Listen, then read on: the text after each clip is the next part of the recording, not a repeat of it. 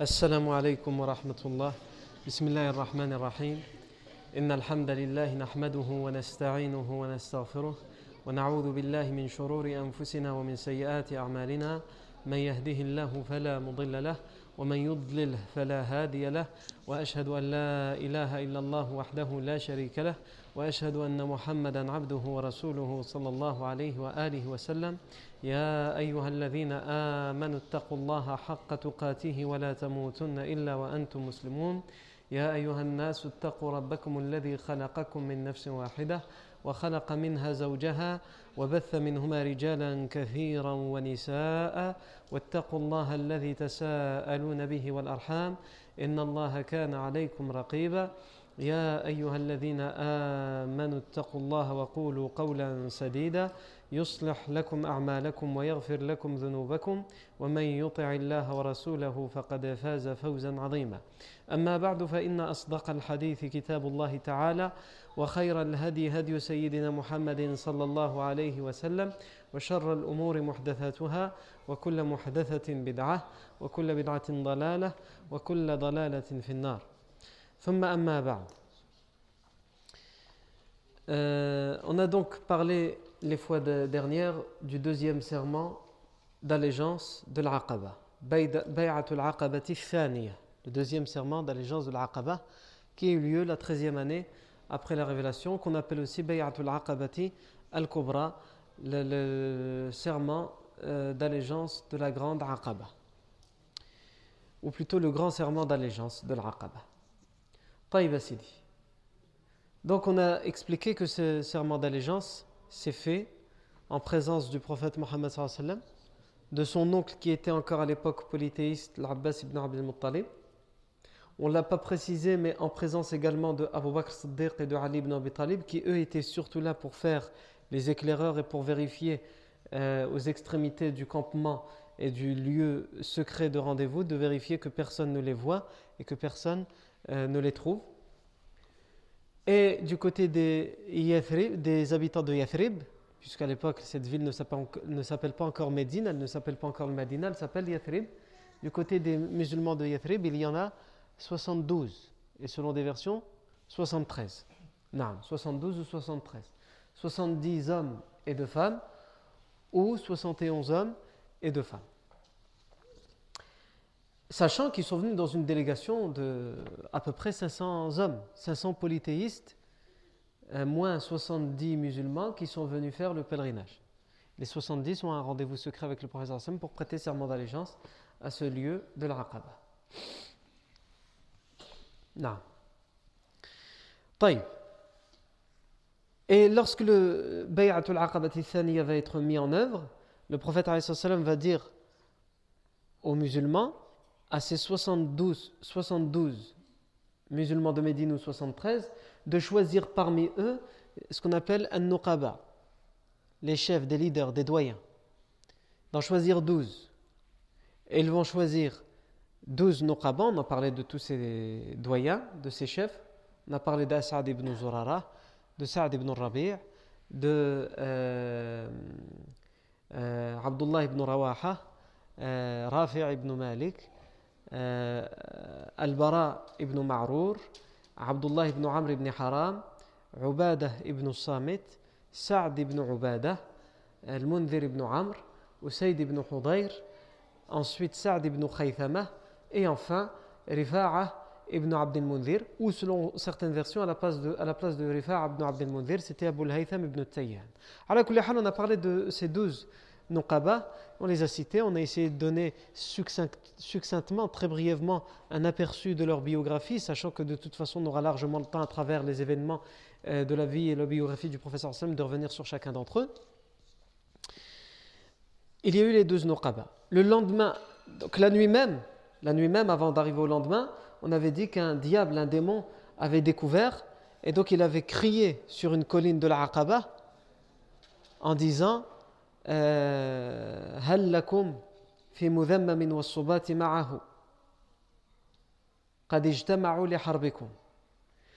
Qu'attendez-vous pour vous occuper de Mohammed sallam Eux le, le surnommaient les polythéistes mudhammam. Ils l'injuriaient. Qu'attendez-vous pour vous occuper de lui et des, hérétiques avec lui, ils se sont rassemblés pour vous faire la guerre. Et à ce moment-là, l'Abbas ibn Ubadah ibn Nadla va, va proposer à ce qu'ils prennent les, les sabres, puisqu'ils viennent de prêter serment d'allégeance pour combattre s'il le faut. Le professeur Hassan va dire non, retournez vite à vos campements, ni vus ni connus. Le lendemain, les chefs polythéistes qui euh, ont entendu des rumeurs et qui ont entendu ce cri viennent voir dans une délégation officielle, ils envoient une délégation officielle auprès des chefs de la ville de Yathrib, et donc en particulier de Abdullah ibn Ubay ibn Salul, qui était un des grands chefs de la ville de Yathrib, mais qui n'était pas musulman, et qui ne le sera jamais d'ailleurs, puisqu'il va devenir le chef des hypocrites. Enfin, il va faire semblant de se convertir à l'islam plus tard, mais en réalité, il fera partie des hypocrites. C'est-à-dire qu'il va faire euh, croire qu'il est musulman, mais au fond de lui, il cache la haine, la rancœur, la ruse et la guerre contre l'islam. Ils vont dire Nous avons entendu que vous vous êtes rassemblés pour prêter serment d'allégeance à Muhammad, pour lui proposer refuge et asile, et par-dessus tout, vous lui auriez prêter serment d'allégeance pour dire que vous êtes prêts à sacrifier vos vies, à faire la guerre à ceux qui sont ses ennemis, et nous sommes ses ennemis. Et s'il y a une tribu arabe parmi toutes les tribus arabes contre lesquelles nous ne voudrions pas faire la guerre, c'est bien la vôtre. Et comme on avait dit la fois dernière, c'est une phrase dans laquelle il y a à la fois de la diplomatie, à la fois de la douceur et de la, des menaces, un avertissement. C'est-à-dire, on ne veut pas faire la guerre avec vous. On veut rester alliés. On veut rester à travers des pactes avec vous. Mais en même temps, si vous, si vous décidez de faire la guerre, nous serons là au rendez-vous. Donc c'est à la fois une menace, un avertissement, et à la fois une preuve de compassion et de fraternité avec euh, les, les, Arabes de Médine. Et ils vont dire, Abdullah ibn Ubay ibn Salul les polythéistes de Yathrib, ils vont dire Vous racontez n'importe quoi. Nous dormions. Il ne s'est absolument rien passé. Et personne d'entre nous n'est parti à un quelconque rendez-vous secret. Et ils ne, ils ne mentent pas. Puisque eux, ce sont des polythéistes et ils ne sont pas au courant. Ils n'ont rien vu. Et les musulmans se regardent entre eux sans rien dire. Non. Le pèlerinage prend fin le pèlerinage prend fin, les tribus arabes prennent le chemin du retour pour rentrer chez eux. Et le problème, c'est que les polythéistes de la Mecque étaient dans le doute. Hein? Au début, ils, étaient sûrs que c'était vrai. Ensuite, lorsqu'ils sont partis voir les chefs de Yathrib, finalement, ils se sont dit, ils n'ont pas pu nous mentir. Donc, ils étaient dans le doute. Et là, ils finissent par avoir, à force de poser des questions et d'enquêter, après le départ de la, délégation de, de Médine, de Yathrib, ils finissent par avoir la certitude, la confirmation qu'il y a bien des gens, donc pas toute la délégation, mais qu'il y a bien un groupe parmi les gens de Médine qui se sont convertis à l'islam, qui sont venus rencontrer secrètement le prophète Mohammed et qui lui ont prêté serment d'allégeance pour lui proposer refuge et asile à Yathrib qui s'appellera plus tard Médine, et surtout, ils lui ont prêté serment d'allégeance pour lui dire qu'ils sont prêts à combattre ses ennemis. Donc évidemment, ils ne peuvent pas laisser passer ça quand ils ont la certitude et la confirmation que, ce serment d'allégeance a bien eu lieu. Ils envoient des cavaliers. Alors ici, comme à notre habitude, il est important de rappeler euh, si ce que nous allons raconter, c'est euh, authentique ou pas, dans quelle chaîne de transmission. Tout ce que nous avons raconté à propos euh, du serment d'allégeance de la en dehors du. Euh, tout ce que nous avons raconté, à, propos du serment d'allégeance de la en dehors des douze Nokaba, qui sont rapportés dans les livres historiques, mais euh, en dehors de ces douze noms, des Nokaba, ils ont été rapportés, comme on l'avait dit auparavant, dans des chaînes de transmission qui sont jugées authentiques le seul problème qui est posé dans ces chaînes de transmission, c'est la, présence d'Ibn Ishaq. Mais dans ce cas-là, je vais pas revenir sur les détails, les règles du hadith disent que dans ce cas-là, parce qu'il a entendu de ses choyours, de ses maîtres, les chaînes de transmission sont jugées fiables. Parce qu'ici, comme il nous dit clairement de qui il a entendu, il nous permet de faire l'enquête et l'enquête, le résultat dit que la, chaîne de transmission est fiable. Ici, ce que nous allons raconter à propos du fait que les Quraysh vont envoyer des cavaliers pour essayer de, rattraper les Médinois, les gens de Yathrib, nous le retrouvons dans plusieurs livres d'histoire. On le retrouve dans celui aujourd'hui, un des plus connus parmi les contemporains, c'est Ar-Rahiq al-Martoum, le Mubarak Fouri, qui, lui dit le, le rapporté de, de l'ouvrage Zad al-Ma'ad d'Ibn al-Qayyim. On le retrouve aussi chez l'auteur Muhammad Abu Zuhra dans euh, Siratu Khatam al-Nabiyyin, la biographie, la vie du dernier des prophètes, du sceau des prophètes, du savant et de l'auteur Muhammad Abu Zuhra. On le retrouve aussi chez le spécialiste de hadith et chez l'historien Shamsuddin Zahabi dans Siyar A'lam al-Nubala. Cependant, ça ne veut pas dire que c'est authentique. Pourquoi? Parce qu'on les retrouve dans ces ouvrages, mais personne ne nous dit c'est quoi la chaîne de transmission? Pour qu'on puisse revenir vers cette chaîne de transmission, faire l'enquête qui doit être faite, évidemment pas par moi, mais par les savants qui sont spécialistes du hadith, pour pouvoir dire si c'est authentique ou pas. Donc on n'a pas de chaîne de transmission. Donc je le raconte parce qu'on le retrouve, cet événement-là, ce récit-là, à ce moment-là, dans la plupart des ouvrages historiques et il est repris par la plupart des auteurs, sans qu'on puisse euh, certifier de l'authenticité de cet événement et de ce récit. Non. Donc les Quraysh envoient ou auraient envoyé des cavaliers à la poursuite des gens de Yathrib qui rentrent vers Médine. Et ils n'arrivent pas à rattraper la délégation. Ils arrivent simplement à rattraper deux hommes qui sont en retard par rapport à toute la délégation. Ils rattrapent qui? Ils rattrapent deux hommes qui font partie des douze doyens qui ont prêté serment d'allégeance au prophète Mohammed.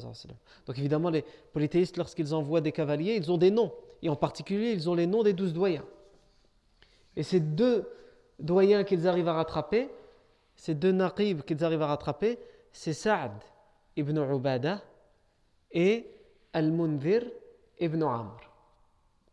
Saad ibn Ubada et Al-Munzir ibn Amr.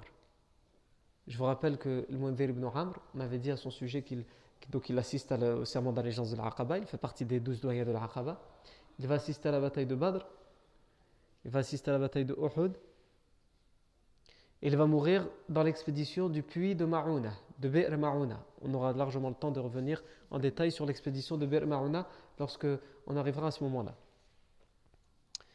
Mundir ibn Amr. Et Sa'd ibn Ubada.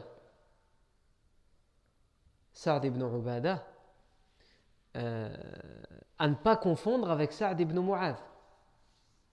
Sa'd ibn Ubada, à ne pas confondre avec Sa'd ibn Mu'adh.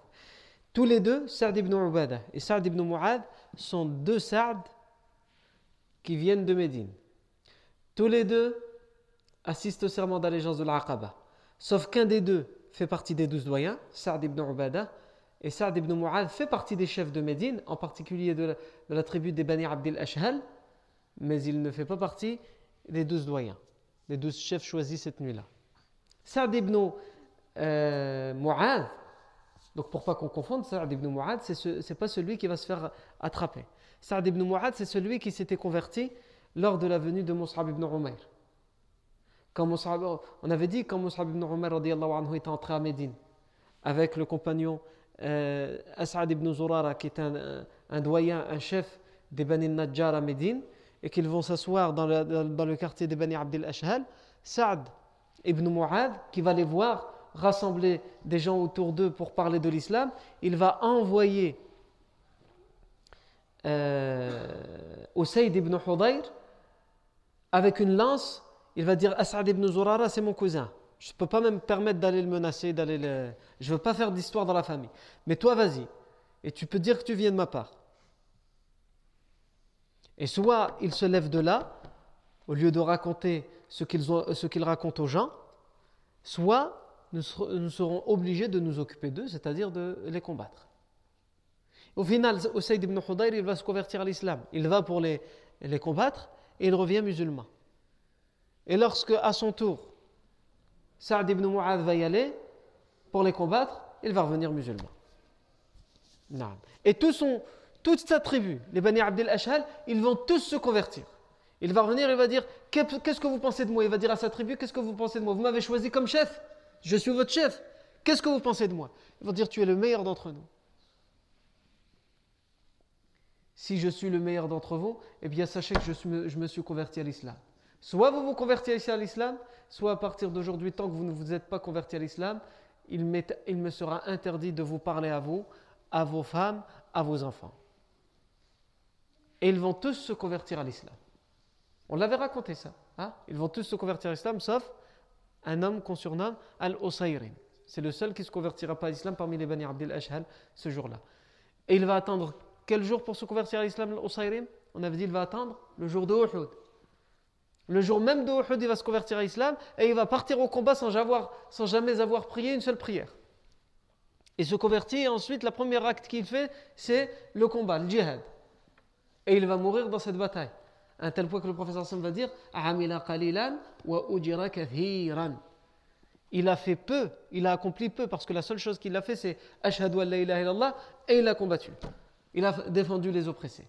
C'est la seule chose qu'il a fait de sa vie, comme bien il y en a dans l'islam. Ah.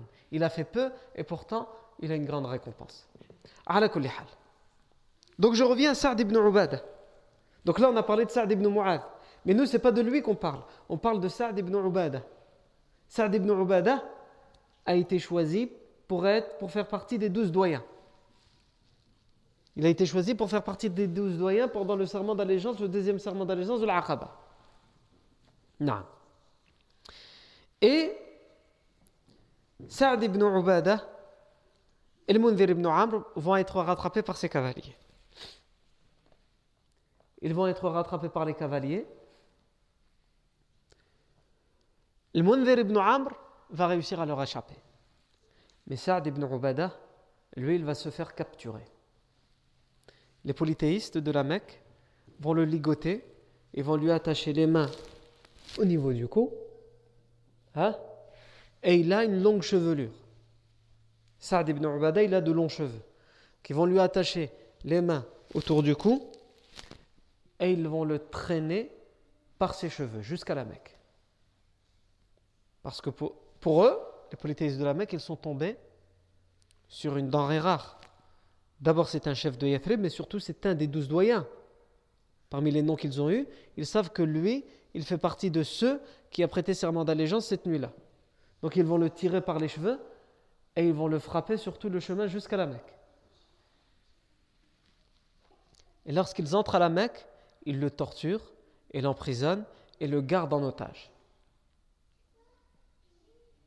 Pourquoi ils le gardent en otage? Pour faire pression sur les musulmans de Yathrib de Médine, qui ont prêté serment d'allégeance au prophète Mohammed pour qu'ils reviennent sur, sur cette allégeance. Et donc il se fait torturer, il se fait frapper. Et lui-même, il raconte, Saad euh, euh, ibn Rubada, il raconte lui-même, il dit euh, Je me faisais frapper, et dès qu'il y avait quelqu'un de la Mecque qui entrait, c'était pour me frapper. Et là, j'ai vu quelqu'un entrer, et sur les traits de son visage, je voyais qu'il était différent des autres. Je me suis dit en lui, il y aura peut-être du bien comparé aux autres. Les autres ne font que me frapper, que me torturer. Peut-être qu'auprès de lui, je vais trouver du bien. Il dit, il est entré et il m'a insulté. Il dit, celui en qui j'espérais le bien, il m'a insulté. Taïb. Il dit, Saad ibn Ubada, il, dit, je me suis dit, si en lui je n'ai pas trouvé de bien, il n'y aura plus de bien après lui. Je suis vraiment foutu, c'est fini, c'est terminé. Il dit, là, il y a quelqu'un qui entre mais on n'a pas le nom dans ce récit. C'est possible que ce soit quelqu'un qui est converti à l'islam parmi les Mécois, mais qui cache son islam, qui va lui dire tu, ne fais rien, tu te laisses te faire torturer comme ça. Il va lui dire Mais qu'est-ce que je peux faire? Qu'est-ce que je vais faire? Je suis tout seul, je suis ligoté, qu'est-ce que tu veux que je fasse? Il va dire Il n'y a personne avec qui tu as pu passer des pactes, des alliances parmi les gens de la Mecque pour utiliser cette alliance. Et là, Saad ibn Ubada se rappelle. Il se rappelle que parmi les chefs de Médine, il y a deux personnes à qui il avait donné un pacte ancestral, ce qu'on appelle ijara, la protection. Vous savez, on a déjà parlé plusieurs fois de, ce pacte pendant le Jahiliya, il serait même utilisé après, dans l'islam, le fait de dire Ujiru fulan, je protège un tel. C'est juste une parole, je protège un tel. Et chez les Arabes, c'était un pacte signé. Quand tu dis je protège un tel, c'est-à-dire que cette personne, même s'il est recherché pour assassinat, même s'il est au plein milieu de ses ennemis, quand toi, si toi, à condition que toi tu es quelqu'un de respecté et de connu dans ta ville et dans ta tribu, si tu dis un tel, je le respecte, un tel, je le protège, je lui offre ma protection, eh bien personne ne peut s'attaquer à lui. Parce qu'en offrant la protection à cette personne, si on l'attaque, c'est comme si on s'attaquait à la personne qui lui a offert la protection. Et donc on s'attaque à toute sa famille, et donc on s'attaque à toute sa tribu. Et donc les Arabes de l'époque, donner une grande importance à, cette ijara, à cette euh, protection. Et Saad ibn Ubada, avant qu'il ne soit musulman, il avait l'habitude, lui, en tant que chef de Yathrib, chef d'une tribu à Yathrib, il avait l'habitude d'offrir sa protection à deux chefs de la Mecque, deux chefs de Quraysh. Al-Harith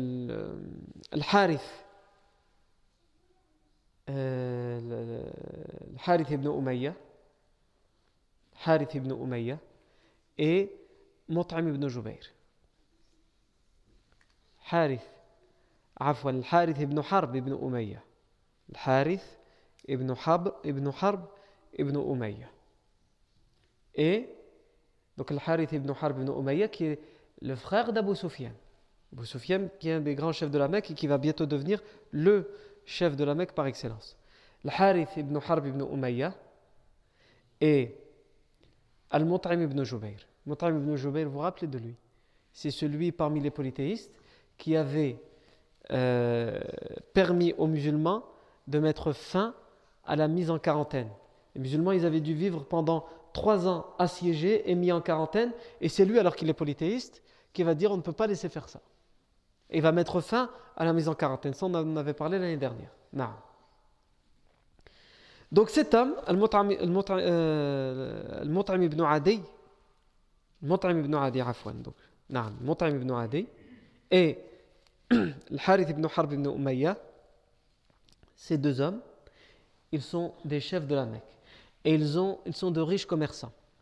Et donc, régulièrement, leurs caravanes vont, leur commerce leur capital, il est transporté sur le dos de Chamel vers la Syrie, vers le Cham, pour être vendu et pour faire des bénéfices.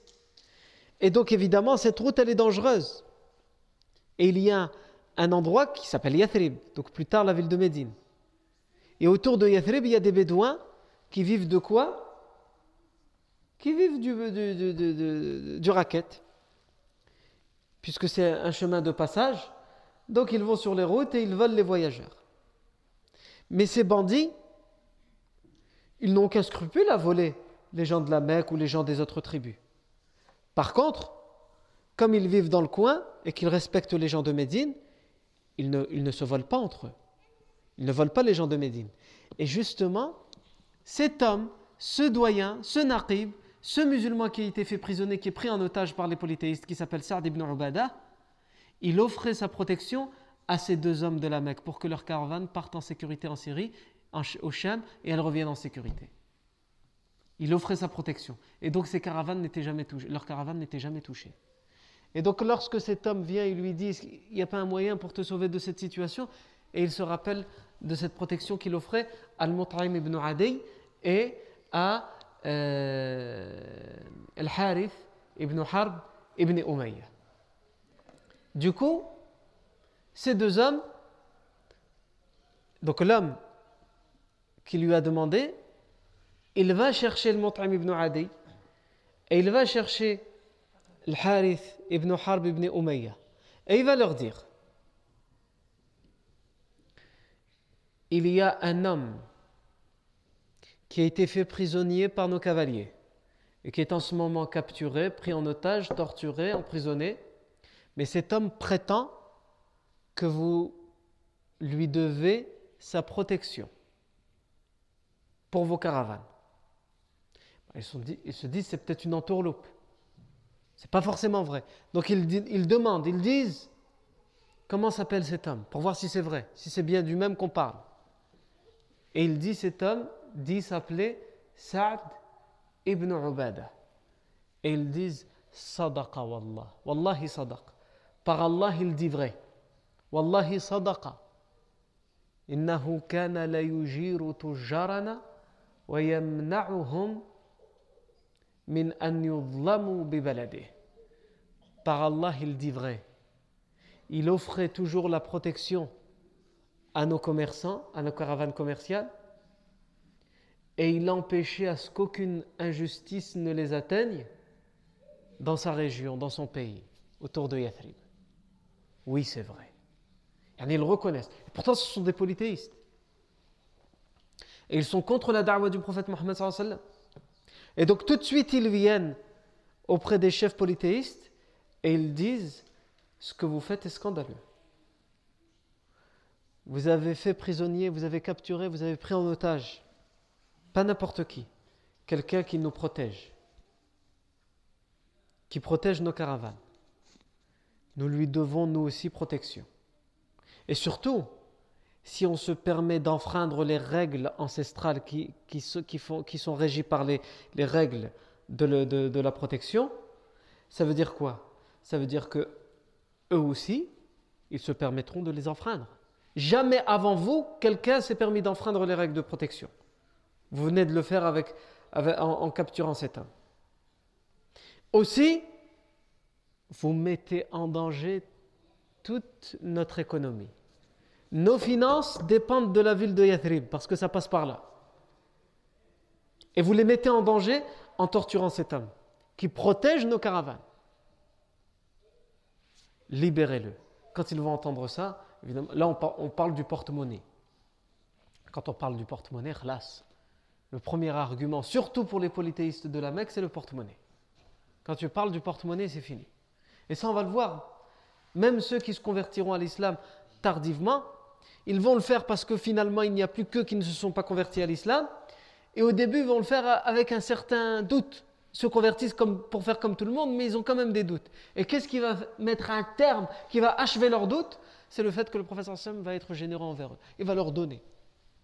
Le butin qui lui revient, il leur donne. Prenez l'or et l'argent. Et quand ils vont voir comment le professeur Sam leur donne, alors qu'ils sont déjà riches à la base, mais ce sont des gens, chacun son argument, chacun quel argument il marche avec lui. Eux, c'est l'argent qui marche avec eux. Non, mais il y a des gens, c'est l'argument qui marche avec eux. Ça existe des gens comme ça. Non. C'est pas forcément un défaut. C'est possible, quelqu'un, il est dans le besoin. Là, ce n'était pas le cas, c'était des gens qui étaient riches. Mais ils ils voulaient juste, ils en voulaient toujours plus. Mais c'est possible que quelquefois, il y a quelqu'un qui est dans le besoin. Et parce que toi, tu vas être généreux avec lui à ce moment propice où il est dans le besoin, eh bien, tu aurais pu lui parler pendant des semaines de l'islam. Tu, tu aurais pu lui parler d'Allah pendant des années, rien n'y fera. Mais si tu as été généreux, un minimum de générosité envers lui à un moment où il avait besoin de cette générosité, c'est ce qu'il lui parlera. Et combien nous en connaissons d'histoires de gens qui se convertissent à l'islam, non pas par rapport à ce qu'on leur dit ou les arguments, mais par rapport à la bonté, la bienveillance et la générosité des musulmans autour d'eux. C'est ce qui les convainc. Non. Et d'ailleurs, ça fait partie des, des, des des, gens qui ont droit à la zakat, ce qu'on appelle euh, le mot qulubuhum, ils sont cités dans le Coran. Ceux qui ont besoin qu'on attendrisse leur cœur. Ah, comment on va attendrir leur cœur? Avec la richesse, avec les biens. C'est-à-dire ce sont des gens qui, ont qui, sont dans le besoin, ou pas forcément dans le besoin, mais on sait que cette richesse peut leur faire un bien, peut finir de les convaincre à un tel point que ces gens qui se convertiront à l'islam à la fin, après la libération de la Mecque, qui, ne se sont convertis à l'islam que pour faire comme tout le monde, ils finiront par dire lorsqu'ils vont recevoir ces richesses Aslimu.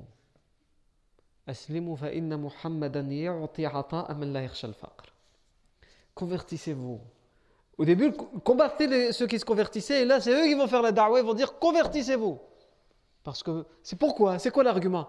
Parce que la ilaha illallah Muhammadur Rasulullah Non, ils vont utiliser un autre argument, parce qu'ils vont utiliser l'argument qui leur a parlé. Ils vont dire parce que Mohammed il donne comme quelqu'un qui n'a pas peur de la pauvreté. Il donne tellement, c'est pas possible. Quelqu'un qui donne autant, c'est quelqu'un qui n'a pas peur de, tomber dans la pauvreté, dans la misère, dans l'indigence, pour donner autant. Parce, qu'il nous donne l'impression qu'il donne plus que ce qu'il n'a. Et ça, ça fait partie des, des, qualités du prophète Mohammed et ça fait partie des qualités des gens pieux. C'est une qualité chez les gens pieux qui est rare. Il est capable de te donner tout ce qu'il a. Il est capable de délaisser tout ce qu'il a pour en faire profiter les autres, pour en faire profiter l'intérêt général. Et ça, c'est un critère qui est rare. Et qui est encore plus rare chez ceux qui ont beaucoup. Il y en a, c'est connu. Plus tu as, moins tu donnes. Moins tu as, plus tu donnes. Il y en a plus tu as et plus tu es attaché à ce que tu as. Non. Il suffit de regarder autour de soi. Plus tu as et plus tu te dis, j'ai pas encore assez. Parce qu'on ne sait jamais. Qui vache, on sait jamais. Ah ouais, on ne sait jamais. Toi, tu sais pas toutes les charges que je dois payer, les impôts, Toi, tu crois que je suis békhir. Ah, tu vois pas les charges que j'ai. Mais c'est comme ça, Yani. L'être humain est comme ça. Plus il a, et plus ça, ça ouvre sa soif et sa cupidité. Et subhanallah, moins il a, et plus il apprend à vivre du minimum, et plus il est généreux. Wallahi, on le voit. Regardez, mashallah, cette mosquée. Qui, qui l'a construit, cette mosquée? Comment on l'a construit? Bien sûr, après euh, les faveurs qui nous ont été données par Allah Azzawajal. La cause, ce sont nos parents. Est-ce que dans nos parents, il y avait des médecins? Est-ce que dans nos parents, il y avait de grands commerçants? Est-ce que dans nos parents, il y avait des banquiers? Est-ce que dans nos parents, il y avait... Il y avait... Non. Tous nos parents sans exception, peut-être à une ou deux exceptions près, sont des ouvriers du SMIC. Et ils ont sacrifié de leur salaire, de leur travail, de ce qu'ils possédaient pour euh, l'islam, pour l'intérêt général. Non. Donc c'est une règle connue. Non. Il est encore plus difficile d'être généreux quand tu as beaucoup. Parce que quand tu n'as pas, bah d'abord tu n'as pas de quoi donner, et donc le peu que tu as, tu es prêt à le partager, parce qu'au final, entre 3 euros ou 2 euros, il n'y a plus beaucoup de différence. Par contre, quand tu as beaucoup, là c'est difficile. Parce que tu donnes une certaine valeur à ce que tu as. Même toi, même à toi. Hein. Celui qui a beaucoup, il est radin, pas que envers les autres, il est radin envers lui-même. Lui-même, il ne profite pas de cet argent il amasse, il stocke, il met jusqu'à ce que ça devienne une montagne. Et quand il voit que ça devient une montagne, toujours pas assez. Laisse. Même si au moins il se faisait plaisir à lui-même. Non, même, lui, même lui-même, il ne va pas se faire plaisir. Pourquoi? Parce qu'il veut toujours plus. Il ne veut pas voir cette montagne diminuer, il veut la voir qu'augmenter.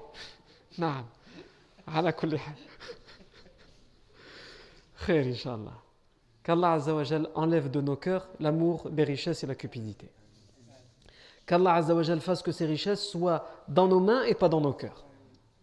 Non. donc je reviens à Saad ibn Ubadah qui offrait la protection.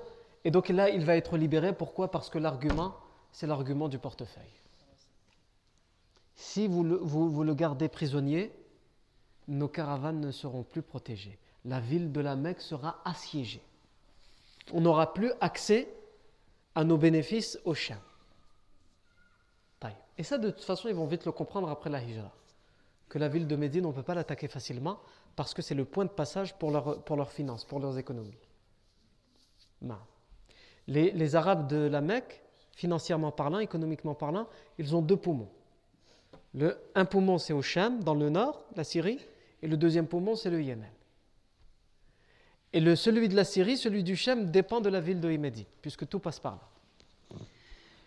Alors, ils vont libérer Saad ibn Ubadah. Et donc, comme j'ai dit, Saad ibn Ubadah, ne pas confondre avec Saad ibn Mu'ad.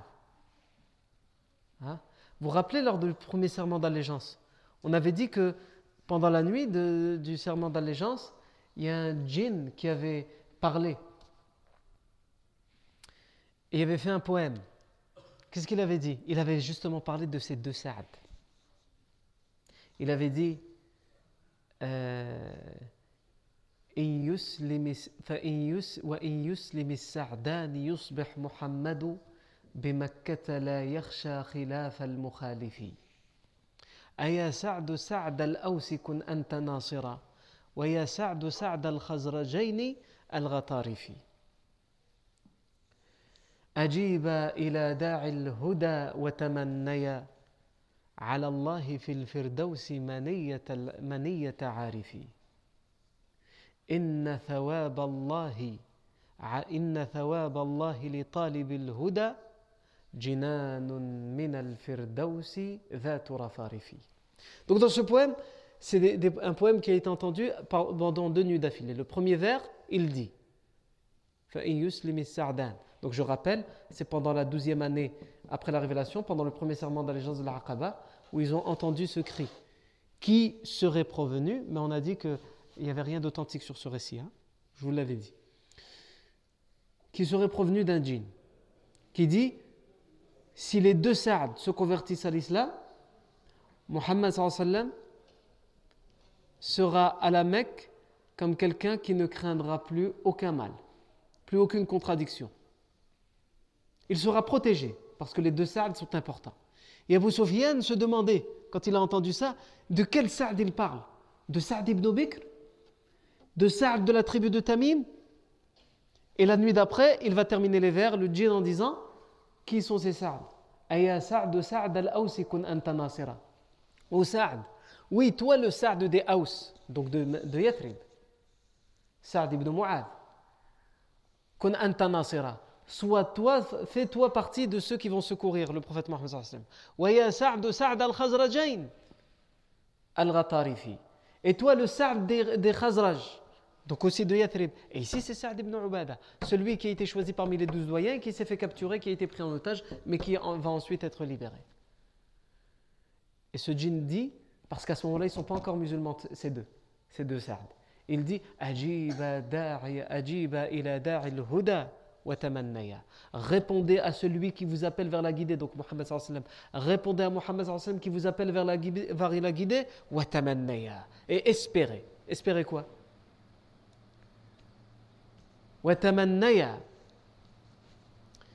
على الله في الفردوس منية عارفي et espérez d'Allah d'être au Firdaus les meilleurs espoirs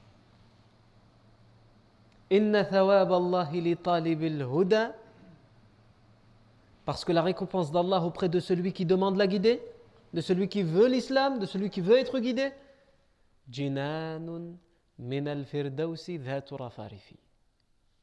des jardins au firdaus, au plus haut degré du paradis.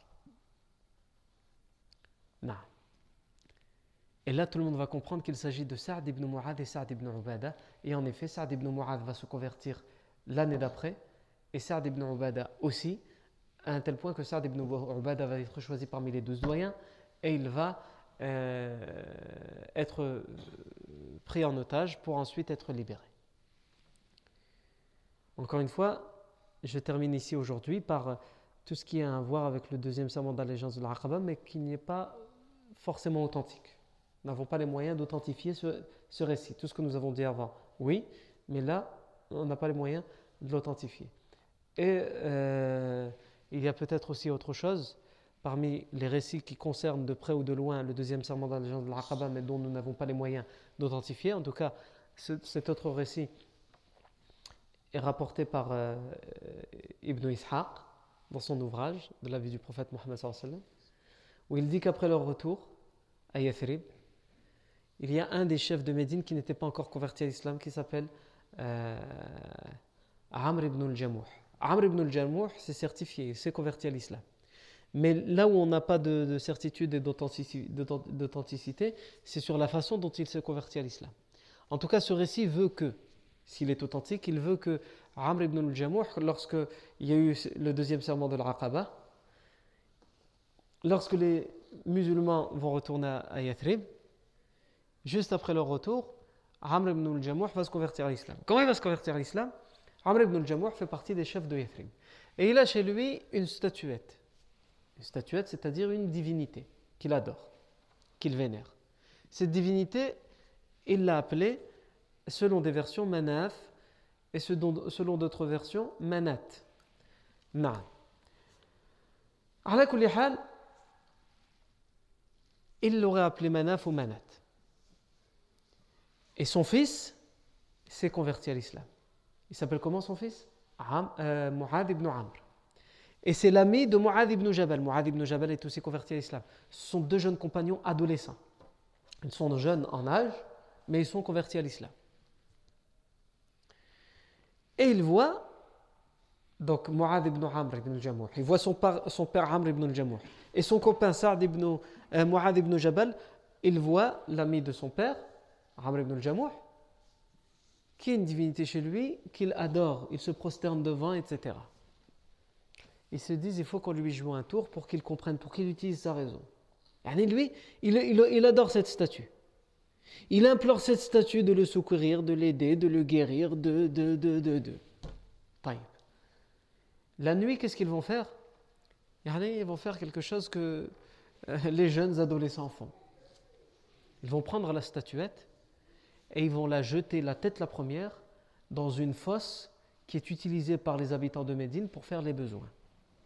Un trou, un fossé, où les gens font leurs besoins, puisqu'à l'époque, évidemment, il n'y a pas d'égout, il n'y a pas de toilettes dans les maisons, les gens font à l'extérieur, dans des endroits, dans des fosses. Et donc, dans cet endroit qui est rempli, qui est nauséabond, qui est, qui est rempli d'excréments, ils vont jeter la statuette dedans. Amr ibn al-Jamouh cherche sa, statuette, il cherche son Dieu. J'aurais juré l'avoir posé là. C'est bizarre. Il le cherche dans toute la maison, il ne le trouve pas. Il va chercher à l'extérieur. Et où est-ce qu'il va le trouver? Il va le trouver dans la fosse. Et ça ne le fait pas réagir. Il récupère sa statuette pour vous dire que quelqu'un rentre dans une routine et qu'il éteint son cerveau. Ça arrive des gens c'est humain, ça peut nous arriver à tous, d'être dans des, dans des réflexes. On éteint notre cerveau. Et on fait des choses qui sont ahurissantes, qui nous semblent normales parce que c'est devenu une habitude, une routine, et en réalité, c'est aberrant. Mais pourquoi on ne s'en rend pas compte? Parce qu'on a éteint le cerveau. À ce qui compte, c'est de, l'allumer un jour, le cerveau. Le problème, c'est quand on éteint son cerveau pour toute la vie. C'est un gros problème. Non. Donc, il, il retrouve cette statue dans cette fosse. Il va la récupérer. Il va la laver. Et il va la parfumer pour enlever les odeurs. Et il va la remettre à sa place. Et qu'est-ce qu'il va lui dire à la statue? Il va lui dire Si j'attrape ceux qui t'ont fait ça, ils vont voir de quel bois je me chauffe.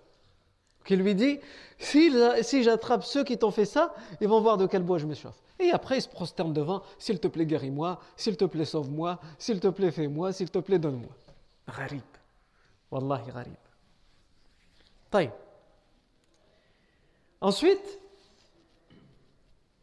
les deux jeunes, donc son fils Amr ibn, euh, Mu'ad ibn Amr et son copain Saad ibn Mu'ad, euh, ibn Jabal, Afwan, ils disent il n'y a pas compris apparemment. Taïb, on va le refaire pour qu'ils comprennent. La nuit qui vient, ils reprennent la statuette, ils la rejettent dans la fosse. Le lendemain, il cherche sa statue, et donc là, il comprend qu'on a encore dû la jeter dans la fosse. Il va, il la récupère, il la lave, il la parfume, il la remet à sa place.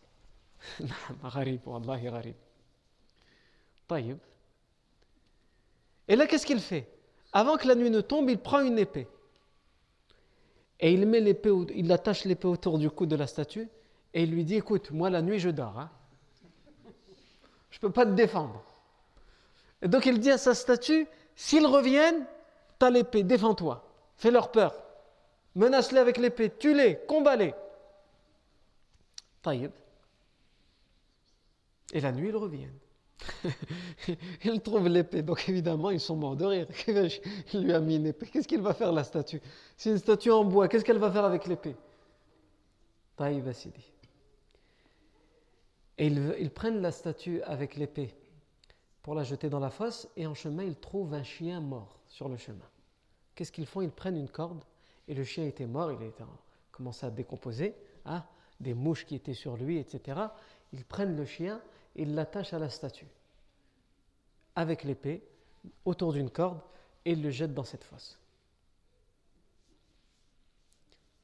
Le matin, il se réveille, il ne trouve pas sa statuette.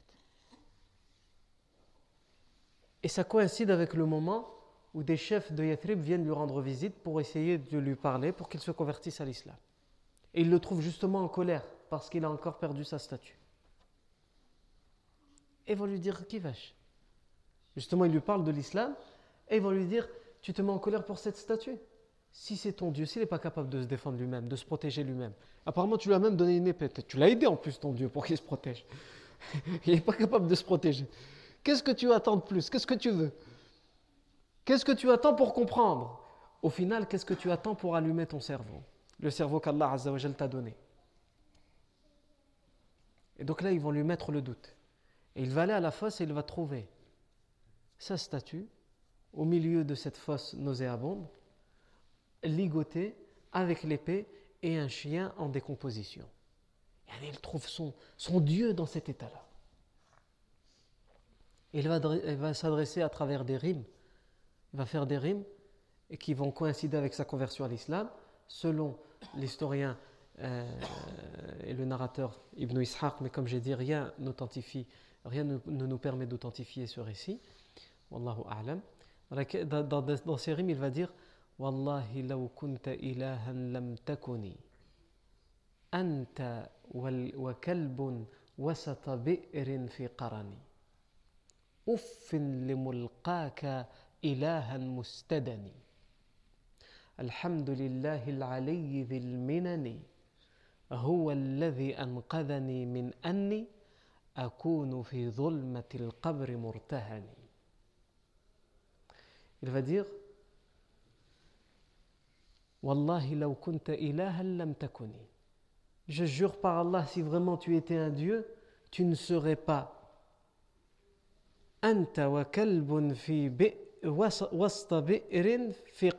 tu ne serais pas là, toi, avec ce chien attaché de cette manière, dans cette fosse pour les excréments, autour d'une corde. Li mulqaka, et dans une version, masra'ika, ilahan mustadani. Ouf à toi. Ouf en arabe, c'est une façon de montrer son désagrément, son dérangement, sa gêne. C'est une façon de montrer qu'on soupire. Ouf à, toi et à comment tu, tu, as terminé. Comment, c'est quoi ta fin? Toi, en tant que Dieu, voilà comment tu, tu termines. Voilà c'est quoi ta fin, ta destinée. Tu es un Dieu pire que les esclaves, si vraiment tu es un Dieu. Alhamdulillah il minani. Louange à Allah, le haut, lui qui donne toutes les faveurs et tous les privilèges.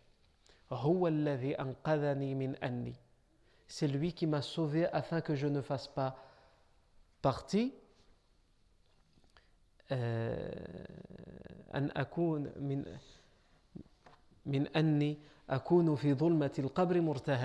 c'est lui qui m'a sauvé afin que je ne sois pas emprisonné, pris en otage dans les ténèbres et l'obscurité de la tombe. Il va se convertir à l'islam. Mohim, comme j'ai dit, ce que nous savons, ce, que nous, ce dont nous sommes sûrs, c'est qu'il s'est converti à l'islam à ce moment-là. Mais est-ce que c'est ça la cause de sa conversion? Ça, il y a des doutes. Nous, nous le racontons comme les historiens le racontent, mais par honnêteté intellectuelle. Nous précisons lorsque il nous semble que les choses sont authentiques et nous le précisons aussi lorsque les textes euh, le, semblent moins. Mais en a le, récit en lui-même, le fond du récit, le sens du récit, il peut être authentique. Même si ça nous semble aberrant à nous. Puisqu'on a d'autres textes authentiques où c'est confirmé, où les, Arabes de l'époque adoraient des statues qu'ils sculptaient eux-mêmes, qu'ils achetaient eux-mêmes, et ils les adoraient, ils les vénéraient, ils se prosternaient devant. Et ils pensaient que ces statues qu'ils avaient eux-mêmes sculptées de leurs propres mains pouvaient leur être d'un quelconque bien, d'une quelconque utilité et leur rendre un quelconque service. Non. Ce deuxième serment d'allégeance de la Aqaba, en réalité, c'est une plaque tournante dans la vie du prophète Mohammed sallallahu alayhi wa sallam. On a raconté dans le deuxième serment d'allégeance de la Aqaba ce qui nous semblait le plus authentique et ce qui nous semblait le moins authentique. Mais dans cet événement, il y a énormément de leçons à tirer. Et toutes ces leçons, on, on essaiera de les énumérer, Inch'Allah ta'ala, la fois prochaine, puisque là on n'a plus le temps. Donc, et la fois prochaine, Inch'Allah, on va, euh, à partir de la semaine prochaine, euh, faire ce cours entre le Maghreb et l'Aïcha et plus après l'Aïcha, parce que l'Aïcha commence à arriver tard. Donc on fera le cours, Inch'Allah, entre le Maghreb et l'Aïcha. Barakallahu fikum pour votre attention. Subhanakallahu wa bihamdik. Ashhadu an la ilaha illa ant. Nastaghfiruka wa natubu ilayk.